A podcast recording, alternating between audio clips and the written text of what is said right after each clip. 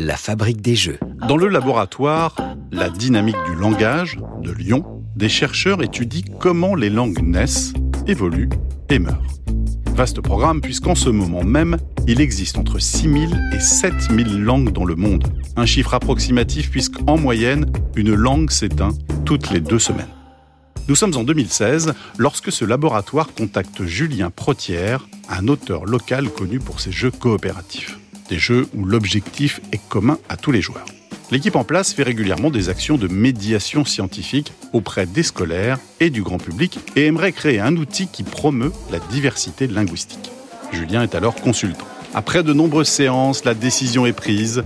Les membres du labo vont créer Cosmopolite, un jeu où les langues sont préenregistrées avec un thème universel qui se prête à toutes les cultures, la gastronomie.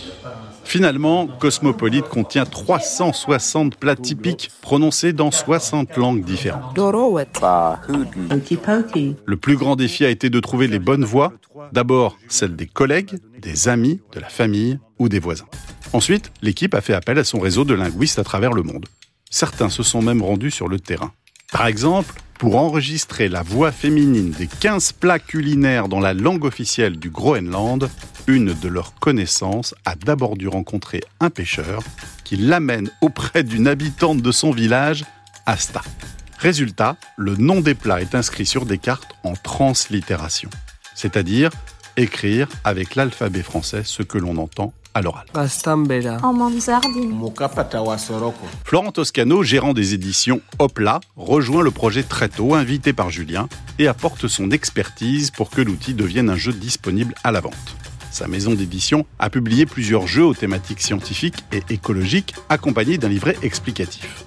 Cosmopolite ne déroge pas à la règle puisque la boîte contient un document passionnant de 60 pages, coécrit avec tous les partenaires de ce projet pharaonique la preuve qu'un jeu peut être divertissant avec une dimension culturelle forte.